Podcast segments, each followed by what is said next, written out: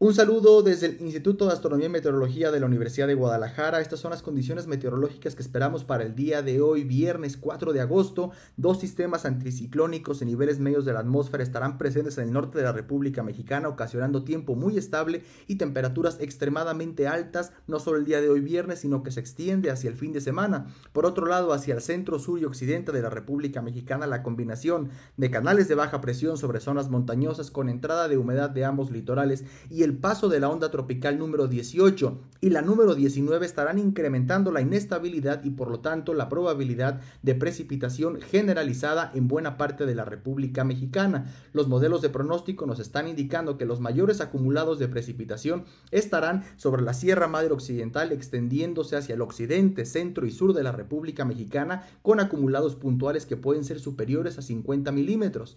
Para el día de hoy en el área metropolitana de Guadalajara esperamos temperaturas máximas más bajas que las jornadas anteriores, entre 25 y 27 grados debido a la mayor cobertura nubosa. Es muy probable que tengamos precipitación en forma de chubascos y tormentas eléctricas, sobre todo la segunda mitad de la jornada. Precipitación también hacia los altos, Ciénega Sur, Lagunas, Sierra y Costa, y donde tenemos menos probabilidad de precipitaciones hacia la zona del norte del estado de Jalisco.